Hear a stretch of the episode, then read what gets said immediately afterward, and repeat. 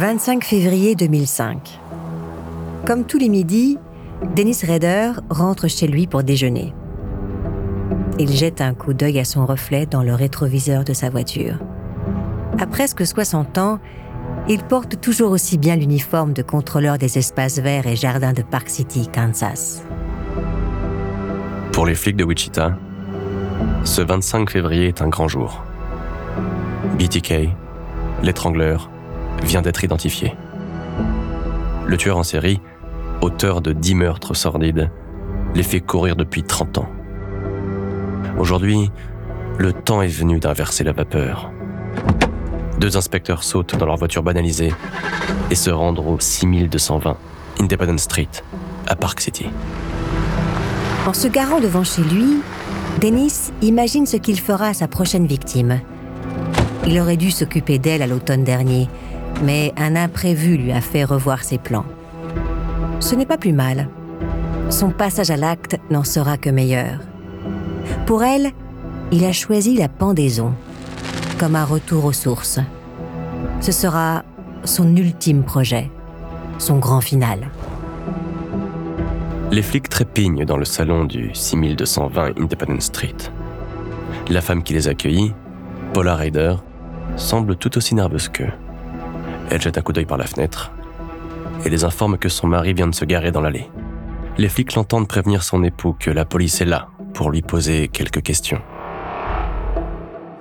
Dennis ne laisse rien paraître face aux flics. Ça fait 30 ans qu'il joue les citoyens modèles. Il peut bien continuer un peu. Peut-être a-t-il un espoir de passer entre les mailles du filet, mais quand les inspecteurs lui proposent de les suivre pour effectuer un test ADN, Dennis laisse ses illusions de côté. Les flics ont fini par comprendre qu'il était BTK, l'étrangleur de Wichita.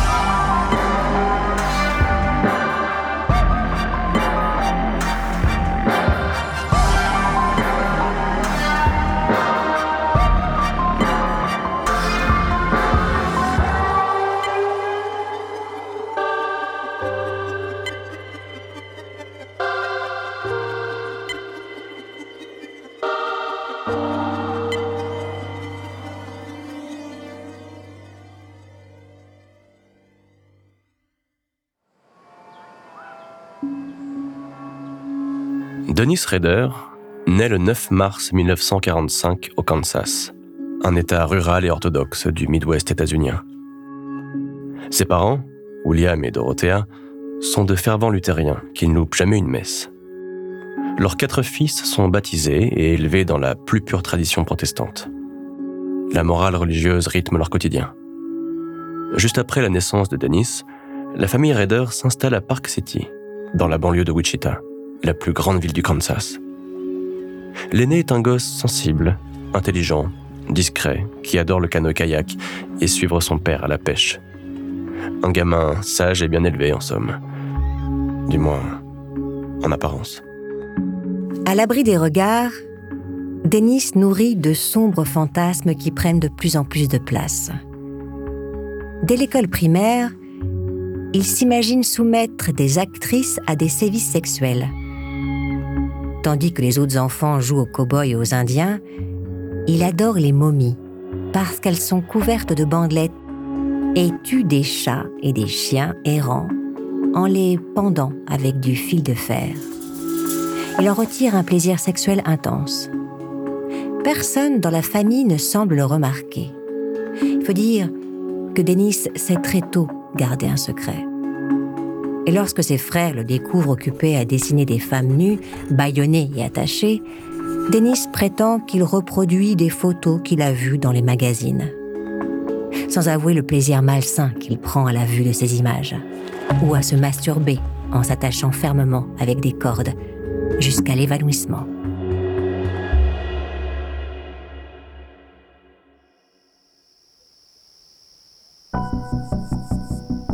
15 novembre 1959. À Holcomb, à quelques 200 miles à l'ouest de Wichita, la famille Clutter dort à point fermé. Herb, le patriarche, est un agriculteur qui a réussi. On dit même de lui qu'il a un coffre rempli de billets. Du moins, c'est ce que croient Perry Smith et Richard Hickok, deux repris de justice qui n'ont qu'une seule idée en tête, faire les poches à Herb Clutter. À peine sorti du pénitencier, il se pointe à l'aube dans la ferme familiale et réveille tout le monde. Ils conduisent le père dans son bureau pour qu'il leur ouvre son coffre, mais Herb n'a pas de cash. Il effectue l'essentiel de ses transactions en chèque. Smith et Hickok perdent les pédales et assassinent toute la famille. Le quadruple meurtre fait des gros titres et choque le pays. Dennis apprend le meurtre de la famille Clutter à la radio. Ce jour-là, la fille de son employeur le conduit au lycée. Il a le béguin pour cette jeune femme qui ne porte que des robes laissant apparaître ses chevilles. Tout en lorgnant sa peau nue, il se délecte des détails du meurtre que la radio lui délivre. Avant de tirer une balle dans la tête des clotteurs, Smith et Hickok les ont ligotés. Ce détail excite autant Dennis que la jeune femme assise à côté de lui. L'ambiance est chargée d'un parfum d'érotisme et de mort. Un cocktail explosif pour Dennis qui se passionne bientôt pour les tueurs en série. Notamment Harvey Glatman, à qui il voue un véritable culte. Comme lui, le serial killer californien est un fétichiste des cordes. Il piège des mannequins en se faisant passer pour un photographe. Il les entraîne dans le désert, les ligote les photographies avant de les violer et de les étrangler. Un mode opératoire que Dennis rêve de reproduire.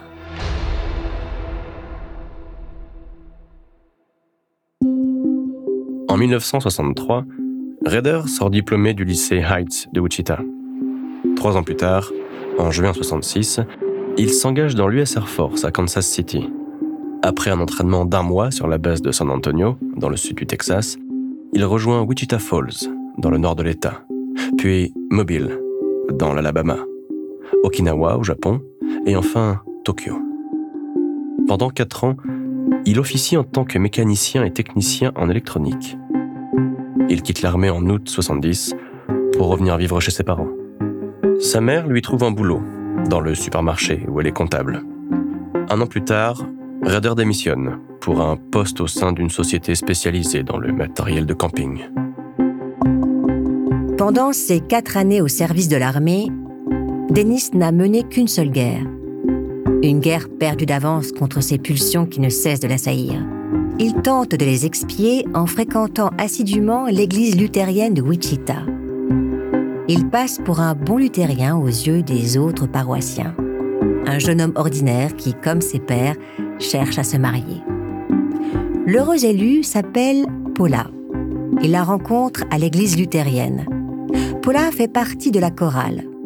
Denis tombe amoureux d'elle. Il se marie le 22 mai 1971. Pour cocher toutes les cases du chef de famille exemplaire, Rader reprend ses études.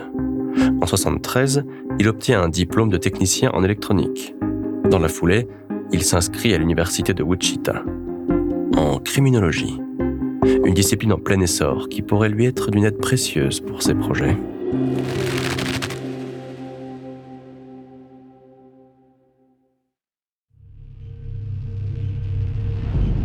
Denis a 28 ans et du temps libre. Beaucoup de temps libre. Il est au chômage. Mais il sait comment occuper ses journées. Il a des projets auxquels il donne des noms de code comme dans les films d'espionnage. Sauf que derrière l'opération Queue de renard ou Lumière éteinte se cachent ses futurs meurtres. Dennis se prépare comme un soldat. Il envisage tous les scénarios. Il se constitue un kit d'intervention. Des cordes déjà nouées, du ruban adhésif, des sacs plastiques, des couteaux et deux flingues il finit par repérer une proie potentielle, une jeune femme aux cheveux roux qu'il croise dans la rue. Il la suit pendant plusieurs jours, prend en note ses horaires de travail, ses habitudes, son adresse. Il va même jusqu'à creuser sa future tombe. Il finit par s'introduire dans son appartement et se planque dans sa penderie en attendant qu'elle rentre. Il imagine sa terreur quand il en surgira. Il s'enivre de fantasmes pour passer le temps. Mais la jeune femme ne rentre pas chez elle ce soir-là. Denis quitte les lieux et se remet en chasse.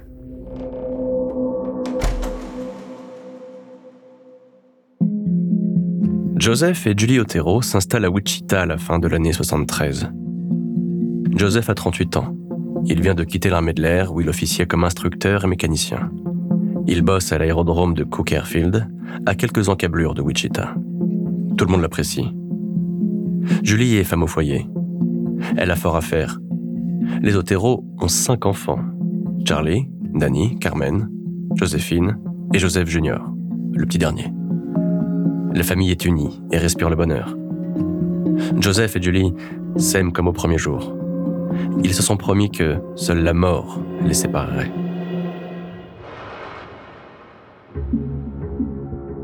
En cet hiver 1973, la mort a un nom. Elle s'appelle Dennis Rader. Comme tous les ans, il neige à Wichita. Et comme toujours quand il neige, Dennis emmène Paula au travail. Sa femme déteste rouler par ce temps-là. Dennis est serviable. Il se dévoue. C'est sur le chemin qu'il remarque Julie Otero et ses deux plus jeunes enfants qui montent en voiture. Dennis adore les hispaniques, avec leurs cheveux de jet et leurs yeux noirs. Il observe la maison de la famille Otero à chaque fois qu'il passe dans le quartier. Bientôt, il jette son dévolu sur Joséphine, la dernière des filles la petite mexicaine, Little Mex. Ça l'obsède. Il imagine ce qu'il lui ferait. Il visualise tout, en détail. Ça l'excite à mort. Et à mesure qu'il étoffe ses fantasmes, c'est comme s'il planifiait son crime. Il écrit tout dans un petit carnet qu'il planque dans son bureau. C'est décidé.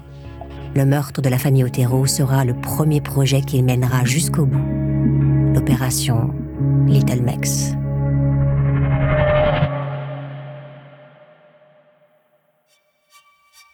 Avant de continuer cet épisode, nous voulions vous remercier pour votre écoute. Si vous voulez continuer de nous soutenir, abonnez-vous à la chaîne Bababam Plus sur Apple Podcast. Cela vous permettra une écoute en avant-première et sans interruption. Ou bien écoutez ce message de notre partenaire, sans qui ce podcast ne pourrait exister. Ne partez pas. On se retrouve tout de suite.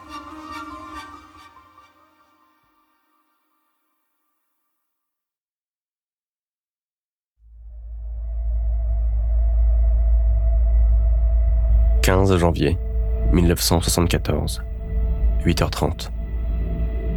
Il fait encore nuit. La neige étouffe les bruits de la ville. Chez les Otero, on se prépare à partir. Charlie, l'aîné, a des examens toute la journée. Il demande à son père de le déposer plutôt à l'école pour être sûr d'être à l'heure. Danny et Carmen, son petit frère et sa petite sœur l'accompagnent. Julie est encore en robe de chambre, elle reste avec Joséphine et Joseph Junior qui ne sont pas encore prêts. Denis est prêt. Cela fait des semaines qu'il observe les moindres faits et gestes de la famille Otero. Il connaît leurs habitudes sur le bout des doigts. Ce 15 janvier au matin, il conduit Paula à son boulot et va garer sa voiture sur le parking du centre commercial. Il porte une grosse parka qui contient l'ensemble de son kit d'intervention il a son scénario bien en tête. Il se le repasse en boucle. D'abord, voler une voiture sur le parking, une bonne idée pour rester incognito, puis se diriger sans se presser vers le domicile de la famille Otero. Julie prépare des sandwichs tout en surveillant ses enfants d'un œil aimant. Joséphine, 11 ans, est l'artiste de la fratrie. Elle écrit des poèmes, dessine. Joseph Junior, 9 ans, est le portrait craché de son père, l'œil charmeur, athlétique. Des gamins formidables. À l'extérieur, Denis escalade la clôture. La neige amortit son atterrissage. Ses chaussures y laissent des traces, à côté de celles d'un chien. Denis marque une pause. Il n'a jamais remarqué que la famille Otero avait un chien. Ça pourrait faire tout capoter. Tant pis. L'excitation l'empêche de reculer. Il saisit sa pince coupante, il sectionne la ligne téléphonique, il fait le tour de la maison pour passer par derrière et tombe nez à nez avec Joseph Junior qui promène Lucky, le chien de la famille. Il le fait entrer sous la menace de son colt. À l'intérieur, Dennis a une surprise bien plus désagréable. Le père est là. Denis le croyait parti. Et pourtant, il est là, sirotant son café, avec son physique de boxeur amateur. Denis n'a pas envisagé que le père pourrait être présent. Il va devoir improviser, et il déteste ça. Joseph croit d'abord à une blague. Comment prendre au sérieux cet énergumène qui ressemble à un inspecteur des impôts? Mais le type a un calibre pointé sur sa famille. Et il ferait tout pour les protéger. L'intrus dit qu'il fuit les flics, qu'il lui faut de la thune et une bagnole pour se rendre en Californie. Les Otero ont intérêt de faire ce qu'il dit s'ils ne veulent pas y passer. Toute la famille se couche face contre terre.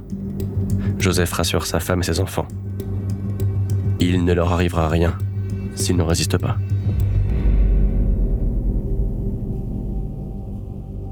Résistance ou pas, Dennis a déjà prévu de les tuer tous les quatre. Il les ligote avec les cordes qu'il a préparées à l'avance et les rassemble dans la chambre parentale. Il installe la mère et la fille sur le lit, le père et son fils à même le sol. Joseph tente de couper court. Il dit à l'intrus de prendre ce qu'il veut et de se barrer. Ils ne diront rien à la police. L'homme quitte la chambre. Joseph espère que ses paroles ont fait mouche. Il rassure sa femme, sa fille, son fils. Tout va bien se passer. Mais l'intrus est déjà de retour dans la chambre. Un sac plastique entre les mains. Il s'en sert pour entourer la tête de Joseph. Sa femme et ses enfants hurlent.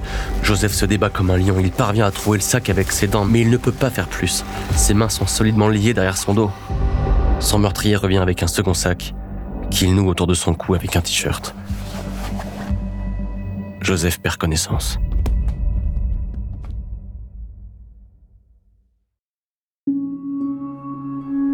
Au volant de la voiture de la famille Otero, Denis repasse le film de ce qu'il vient de faire. Il n'a jamais été aussi excité de sa vie. Il a tellement attendu ce moment. Il l'a imaginé des milliards de fois, cherchant à en percevoir chaque détail. Mais aucun de ses fantasmes n'a jamais eu cette saveur et cette force. Denis gare la voiture volée sur le parking du centre commercial. Il récupère la sienne et se dirige vers la forêt. Il s'arrête à l'abri des regards et brûle tout ce qui le relie au sort qu'il vient de faire subir à la famille Otero. Satisfait, il rentre chez lui et retrouve ses pantoufles de chômeur amoureux de sa femme. « 15h30. Charlie, Danny et Carmen Otero reviennent de l'école. Comme d'habitude, ils contournent la maison pour passer par la porte de derrière. Lucky est à l'extérieur. Ce n'est pas normal. Les enfants entrent dans la maison. La table du petit déjeuner n'a pas été débarrassée. Le portefeuille de leur mère est ouvert sur la gazinière, vidé de son contenu. Les enfants appellent. Personne ne répond. Charlie part à la recherche de sa mère. Il se rend dans la chambre de ses parents et fait face à une scène d'horreur. Allongé sur le lit, sa mère est morte, étranglée. Son père gît à même le sol, étouffé par deux sacs plastiques superposés.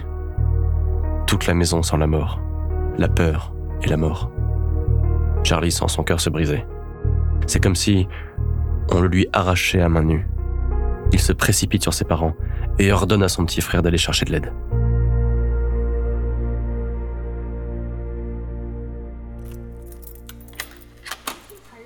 À moins de 10 miles de là, Paula rentre chez elle et embrasse Dennis.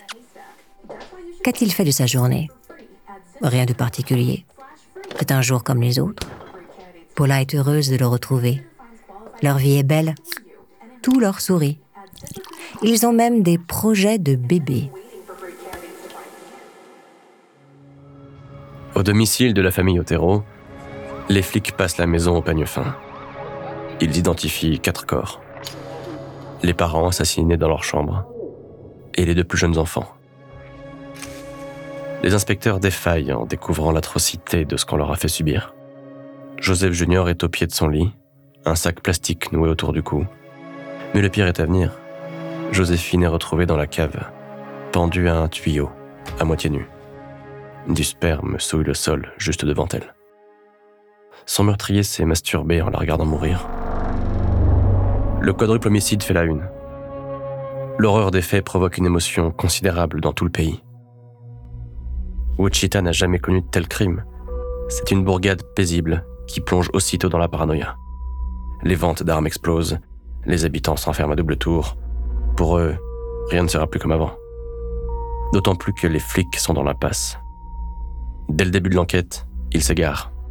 Règlement de compte lié à la drogue, œuvre de tueur fou échappé de l'asile, mise en scène du père pour assassiner sa famille, les 75 agents affectés à l'enquête conduisent 1000 interrogatoires en 15 jours. Lance des appels à témoins. Le Wichita Eagle, le journal local, ouvre une ligne téléphonique anonyme. Mais rien n'y fait. Les flics croulent sous les fausses pistes et aucune ne mène au véritable meurtrier.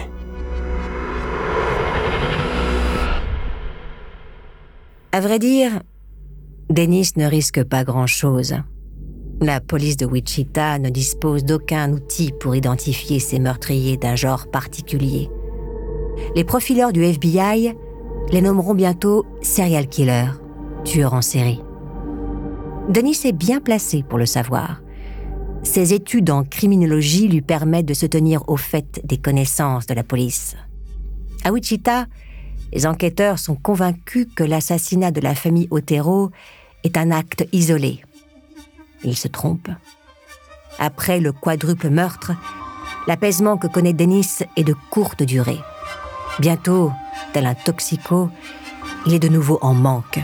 Il doit recommencer.